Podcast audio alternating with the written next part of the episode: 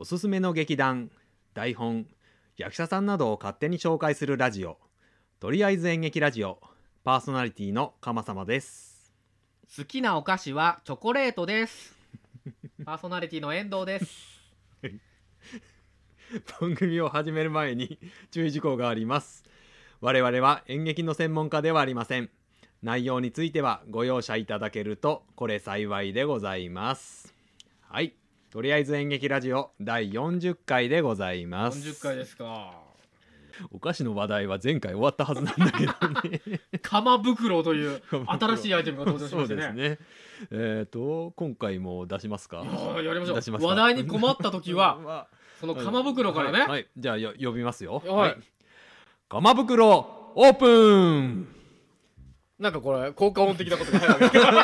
後から入るわけですが今なんかなんかスーッとこう何かが 通る音がしましたけど大丈夫。さあ、えー、釜袋とは、ええー、鎌様が考えたトークテーマが入った紙袋、えー略して釜袋でございます、はーい。えートークテーマが困った時に、えー登場いたします。ネガの市場の紙袋でお送りしております。ノーノーノーノー。釜袋です。ちょっと弾いてみましょうよ。あ、はい。田村君、先輩が弾いてみたらどうですか？ああ私が弾きますか、え。はい行きましょうおお有名人で誰に似似てますか？ああ、誰か言われたことあります？えー、っとですね私が一番よく言われるのは、ええ歌舞伎役者のね、ん中村勘勘太郎さんああ、あれな、ほら、伊達天出てた人。そうですそうです似てる。似てます本当だ、伊達天、伊達天。そうですね、ねこう面長の感じが似てますね。あえの方一番よく。言われますねそう、髪の毛短くしたらもっと似てるかもしれうない。んそうですね今はちょっとねそうそうだいぶ伸。びて達天に似てる。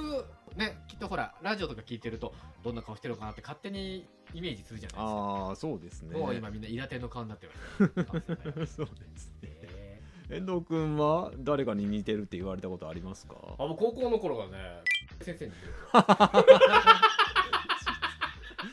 実名を出すなあ、いけないいけない まあ確かに似てたな。似てるのに僕の方が年上ってことになってたからね、ちょっとよくわかんないんだよね。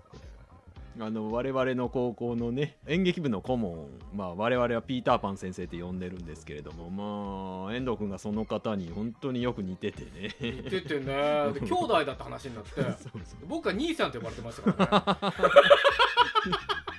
同級生の同学年の同い年に兄さんと呼ばれなきゃいけないっていうね。有名人でないの？的場浩二に似てるって言われた。はいはいはいはいあそうですかそうですか。わかるわかる。ああ、あこれ多分ね、先輩がなんかに言われたことある。ー。えー、普通にご先輩とか言っちゃった。またまたまたピーピーって入れなあかんやんか。なんかちょっと前の回ですげえピーピー言ってるのが最後についてたのがあったんだけどあれは何なの、でも時事ネタはやめようってね。このなんいつ誰がどういう状況で聞いてるかわからないから、うん、そのアーカイブ振り返っても古くならないネタをっていうことで。やうん。そうですね。ってるんだけどね、あのそそもそもあの収録の時期と配信の時期がまあだいぶずれちゃうので、ええ。あの月1配信なんでね。あそうかん。そうかそうか、だからまあ時事ネタはちょっとやめようみたいな、確かにねそういうのありますよね、うん最初に。今面白くてもねその時うん意味わかんない時ありますも、うんんそうですね。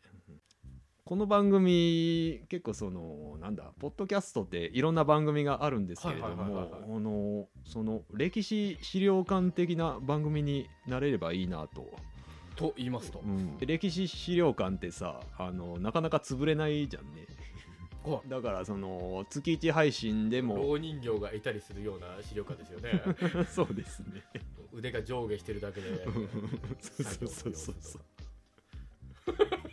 そういいんですかそそんな感じで、じうんそんな感じで。あのななんつあそうそうそのだからそのそのバズって人気が出るわけではない。バズりは全く狙ってないですよね、うん狙ってない。びっくりするぐらいね、うん全然狙ってない。えー。でもでも潰れないよねみたいなちょっとそんな感じで まあやっていきたいなと思う思っております。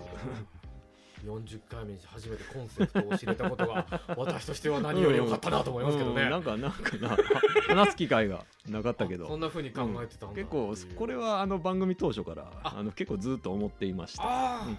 そうでしたか。ね。へえだからだからもうその街の真ん中でわーってなんだ今ポッドキャストアワードなんてやってますけれどもまあそういう お祭りは、ま、街の真ん中でわーっとやってていいんですけれども、まあ、我々は街の端っこで 細々と資料館やってたいなって思う、えーそんな風に思っております。はい、えー、それでは、えー本編の方行きたいと思います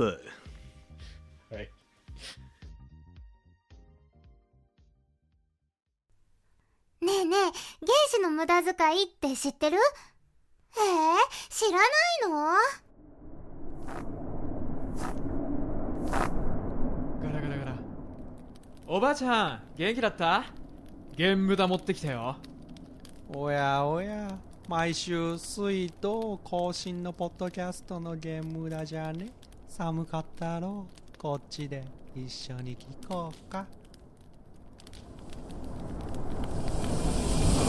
あー、やっぱり知らなくてもいいかもね。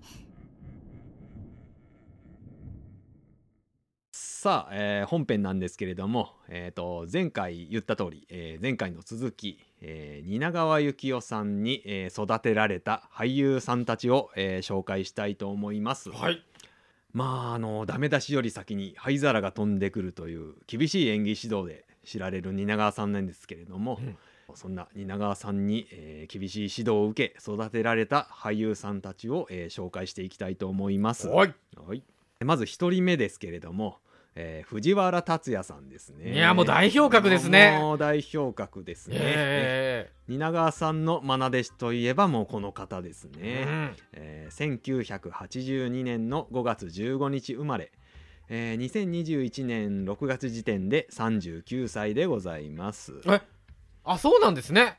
あーそうですね。まあまあもう説明不要の俳優さんなんですけれども、うん。まあ代表作といたしまして、うん。えー映画「バトルロワイヤル」ですとかね。それから「デスノート。はいはいはい」あとは NHK の大河ドラマの「新選組」ですね。あの三谷さんが脚本を書いた。それのあの沖田総司役もやられておりましたねまだまだありますよあと「流浪に献身」シリーズですね、うん。えー、とこちらの獅子雄誠さん。わかりますかね？包帯でぐるぐる巻きにされた悪役キャラなんですけれども、ううん。あれあれ実は藤原さんです。それからですねあの怪事シリーズですね。あ。はい。えー、とこれが一番有名かな。もうあの主演の伊藤海二役を、うんうんえーやられております、うんうん本当にまあ本当に超大物俳優なんですけれども、はい。えっ、とまあその藤原さんをまあ見出したのはあの蜷川さんといってもえっ、と過言ではないですね。そうでし。ょうねうん1997年、えー、と藤原竜也さんが15歳の時なんですけれども新徳丸。そうですね、うんあの蜷川さんが演出する舞台「えー新徳丸の」あの主役のオーディションを行いまして、うん。えー応募総数5537名の中から、えー見事グランプリを獲得いたしまして、ええーとまあ、この作品で、えー俳優デビューをすることになりオーます。ディションだったんですね。うんそうですね、つまりその初めて、えー稽古をつけたのがあー蜷川さんということになりますあねー。そういうことか。いやものすごい印象強いですよ。うーんそうですね。いやだから僕の中でいまだに新徳丸ですから。ああ藤原竜也さんがね、開示やっても新徳丸ええ。こんな感じありますね。そうですね、えーその新徳丸の後もあのたびたび蜷川さんの舞台には、えー出演されておりましてまあもう常連さんといっても、うんうんうん。過言ではないですね、でえっ、とまあもちろんあの蜷川さんの、えー葬儀の方にも出席されましてで,、えーでその時にあの弔辞を読んだのがあー藤原竜也さんですね。そうですか、うんその時の弔辞でちょっと印象に残った言葉がありますんで、はい。えーちょっとそれを読み上げたいと思います、はい。1997年あなたは僕を産みました。最高の演劇人生をありがとうございました。はい、えーそれでは2人目ですね、うん。えー小栗旬さんですね、えまあ、この方もまあ説明不要の大物俳優でございますね、1982年12月26日生まれ、えー2021年の6月時点で38歳でございます。でえーとまあ、代表作といたしまして「えー、と花より団子」シリーズですね、はいはいはい。えーこちらの花沢類の役ですね、うん。やられておりますーね、えーとそれから映画ですとあの「銀魂」シリーズはいはいはいはいはい。えのあの主演の坂田銀時。そっから来ますか、うん。はいはいはいはい。そうですね。えーとあとあとなんか遠藤君あります？えー、結構いろいろ出てますよね。うん。白馬で撮った映画も主演してたし。まあ実写化で言えばルパン三世もやってましたよね。そうですね、ええルパン三世もそう。なんか実写好きな感じがありますね。そうですね。事なんか影響でしょうかね、え アニメの実写化といえば小栗旬みたいな。ーありますね。ありますね。あ藤原竜也も結構そういうとこにいると思うんですけど、まあまあ藤原さんも結構、そうやな、えあとはえっ、とあそうそうそうあのー来年2022年の,、あの NHK 大河ドラマ「うん。えー鎌倉殿の13人」ですね。ー三谷幸喜のやつじゃないですか？そうですね。はい。えこちらのあの主演北条義時役を演じる予定となっております、えーあねそれこそほら蜷川美香さんが撮った映画にも出てませんでした？かあ太宰治あの役そうですね、ええあのなんだっけ太宰と3人のあそうそうそうそう女たちでしたっけ？えーとそうですね。ちょっとこまあこれも縁なんでしょうね。蜷川幸雄さんの娘さんの蜷川美香さんがあのーえ監督をされた映画ですね。そうですね。太宰治ああこれこれにも出てるけどああこれから。ああなるほど。何何そこで。イチャイチャイチャイチャ。あそうなの？ゴジラ？ゴジラ。ゴジラ対ゴング。あじゃあゴジラとキングコングが戦うんですかね、えー、とこちらにも出演されるということで今、えー、とディレクターからの。最新情報が入ってきましたね。そうですね えーとですね蜷川幸雄さんとは、えー2003年ですね。蜷川さんが演出した舞台「ハムレットに」えー小栗さんが出演したのが、え2人の初共演ということになりますね。へでそれ以降、えー2006年の「間違いの喜劇」2007年「カリギュラ」2009年「武蔵」ともう立て続けに、えー蜷川さんの作品に、えー出演されておりますえー、と特にこの武蔵なんかはあの宮本武蔵の役が藤原竜也さん。ーうん。で佐々木小次郎役が小栗旬さん、ね、へこれは面白そうですね。で2016年の10月に、えー小栗さん主演で、えーと「ハムレット」を上演する予定だったんですが、うんえー2016年5月に蜷川さんが亡くなってしまいましてあ、えー幻となったということでございます。へ小栗旬さんは本当に最初から最初から演技うまかったようなイメージあるけど、ーうんうん。まあでもあれかな。あれご極戦とかに出てたっけ？極戦出てましたよね、でもあの頃から比べると全然あの演技うまくなったなとまあまあどう偉そうに言うてますけど。本当ですね。うん。びっくりしましたよ。ででも年数重ねるごとにどんどんうまくなっていった、うんあそうなんですね。と思いますのでやっぱり蜷川さんの影響があったんじゃないかあと思っております。はいえーそれでは、え3人目ですね、はい。えー鈴木杏さんですね。1987年、えー4月27日生まれ、えー2021年の6月時点で、えー34歳でございます。完全にごめんなさい。一瞬鈴木杏樹がよぎっちゃったもんだから。あアンジュさんじゃないんですよね。アアンちゃんですね。えー知らないですね。知らないですか？えっ、とまあ代表作として映画「花とアリス」ですとかね。うん。岩井俊二監督の。でこちらでで、えーとまあ、しダブル主演なんですけれども、うん。あ新井花役をうん演じておりますね。う。ん。でもうもうもう片方のアリス役は蒼井優さんですね。うーん。あとはこれ知らないかな？あの「頑張っていきましょい」っていうドラマ。ああちょっとわかんないです知ねらないですか、うんあのボートのボート部。高校のボート部が舞台のドラマなんですけれども、えー、とこちらであの主役の、えー、と篠村悦子さん役を、えーやられておりますね。このドラマはさ、うん。ちょっとまあ余談になっちゃうんですけど、はいはいはい。このドラマで、あのー当時あのジャニーズのグループの、あのニュースと関ジャニ∞のメンバーだったあの、内博之さんって人がいたんですけど、はいはいはいはい。えー、とこの人がその、まあ「頑張っていきましょう」に出演してたんですね。はい。で出演してたんですけどあの途中であのこの内くんとあの女子アナがあのお酒を飲みに行ってうん。でそれがスクープされて、あの急に役を降板することになったんですよ。結構話題になったんですけど。全く知らないです知らないですけどもえそうですか？で役を降板になっちゃって、うん。で急遽あのカトゥーンの田口くんが代役を務めるっていう途中で配役が変わるっていうあ。すごい不自然な。えすごいことがあったんですね、うん。ことがあったんですよねあほらほらあのーほら関ジャニ8じゃん。はい。なんで7人なのって思わなかった？今4人ですよね。今4人ですけど。な7人で。だからそのそうそう。だからその最初抜けた1抜け1号号がその人だったんですね。内くんがそのこのこの事件でニュースと関ジャニ∞両方とも脱退って形になっちゃったので。あニュースと関ジャニ∞と兼務してた人兼務してたんですよ。だからその関ジャニ∞だけど7人。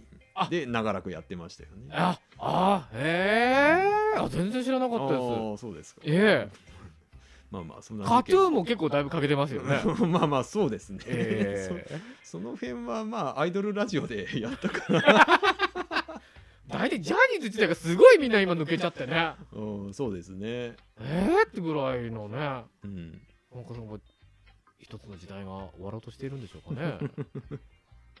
あのやっぱり若い子が歌って踊るのはああいうのが人気あるのはなくならないと思いますけどね。大きくまとめていただいたところで本題に戻りましょうか。そうです。はい。えっ、ー、とああどであれですよ。えっ、と鈴木杏さん。はいはいはい。えっ、と蜷川さんが監督を務めた映画「青の炎」に出演され出てた？あそう？見たな。ええのく前回見たって。言ってましたけど。あそうですか。そうですね。あ見ましたけどね。え。まあそれ以降ですね、えー2004年の「ロミオとジュリエット」ですとーか、うん。あのに2009年の「武蔵」2014年の「海辺のカフカ」ですとかねええー、と蜷川作品に、えー数多く出演されております、へまあそうですね。鈴木杏さん最近テレビとかでは見ないんですけれどもあの舞台を中心に、えー活動されておりますのでうん。オフィシャルブログもありますし、まあ、はいインスタとかツイッターもやられてるそうなんでえそうですか。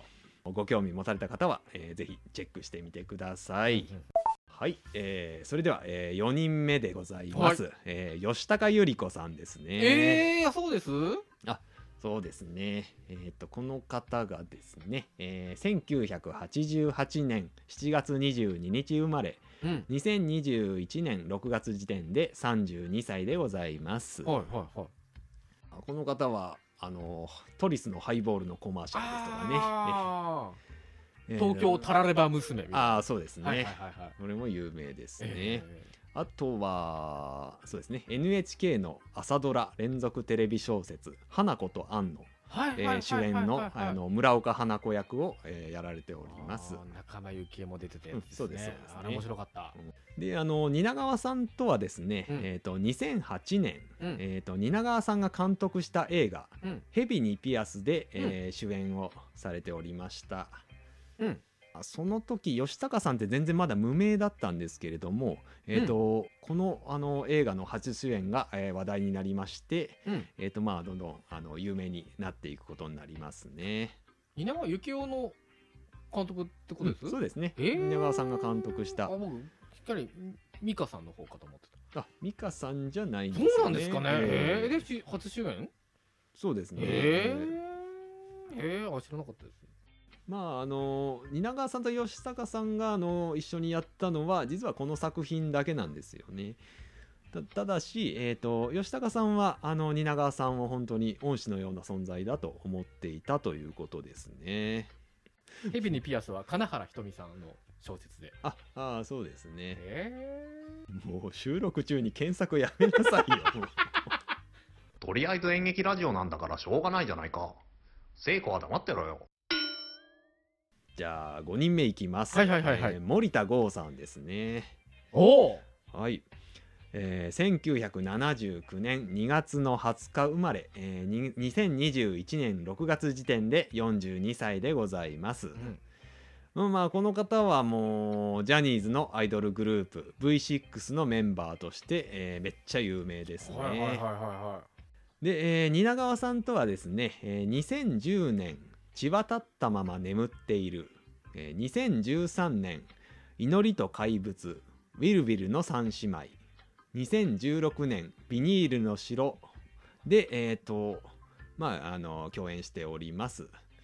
でえー、とビニールの城で、えー、と3回目のあの共演をする予定だったんですけれども蜷川さんが5月に、えー亡くなってしまいまして、えーそれでこのビニールの城があの蜷川さんの遺作となっておいります。へまあちょっとあの余談なんですけれども、はいあのこのビニールの城で、えー、と森田さんと共演したのがあの宮沢りえさんになりまして、えーとまあ、この共演がきっかけで、えーお二人は2018年にご結婚されておりますね。意外でしたよねああまあまあそうですね。意外でしたその二人の結婚、えでも宮沢りえさんだいぶ年上ってことですよね。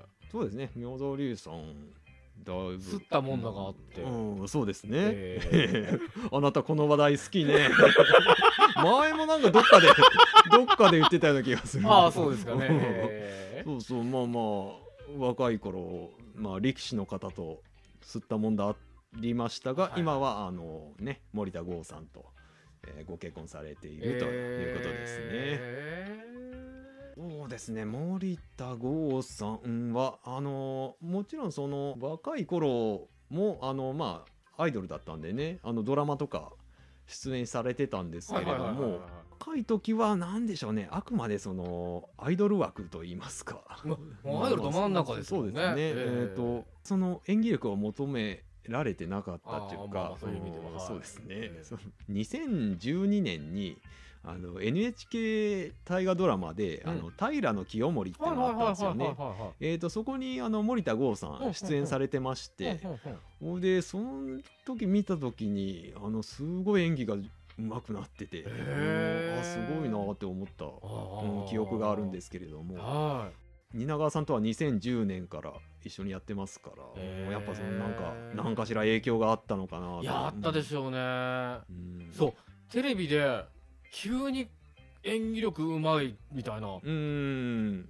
俳優いますよね。そうですね。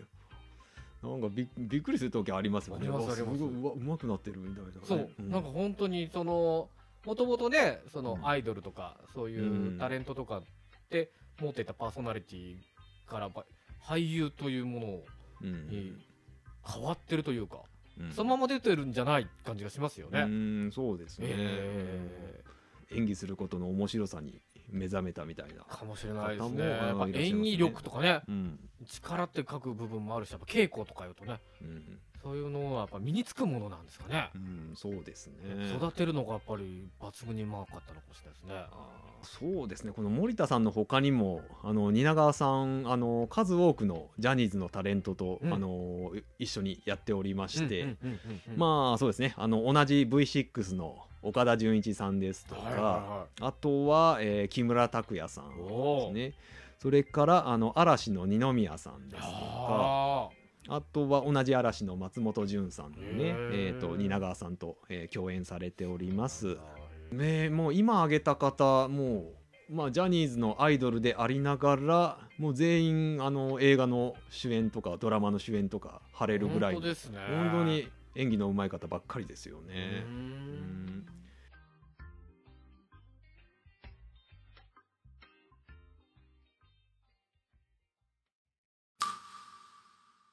何かいい物語があってそれを語る相手がいる。それだけで人生は捨てたもんじゃない。1900海の上のピアニスト。あなたに届けたい物語がそこにある。ポッドキャスト朗読の時間。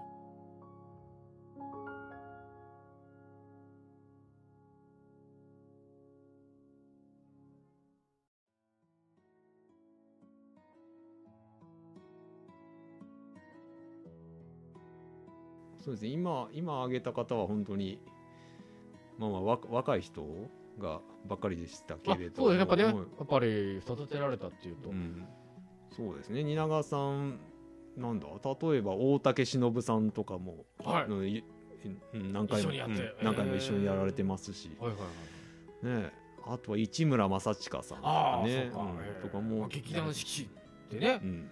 もともと力はあるんだけれども。そうですね。このこの辺の人もあの、まあ、蜷川さんに結構し、まあ、刺激をもらったといやそうかもしれない思いますね。へまあ、今挙げたあの俳優さんたちですね、えーとまあ、現在でもあのテレビに映画にドラマに、えーご活躍されてる方なんで、えはい。えー、とちょっと見かけたらぜひ注目していただきたいと思います。はい。えーでは本日はこんなところで、えー最後に告知です。とりあえず演劇ラジオでは皆様からのご意見ご感想紹介してほしい劇団、えー役者さんなどを募集しております。お便りはメールまたはツイッターでお待ちしております。メールアドレスはかまさま7アットマーク gmail.com すべてアルファベット小文字で KAMASAMA 数字の7アットマーク gmail.com です。ツイッターはハッシュタグ演劇ラジオで感想をつぶやいてくれれば OK です。演劇は漢字ラジオはひらがなでお願いいたします。それから YouTube でも最新回からすべての過去回を聞くことができます。こちらはとりあえず演劇ラジオで検索してください。それではまた次回お会いいたしましょう。さようなら。さようなら。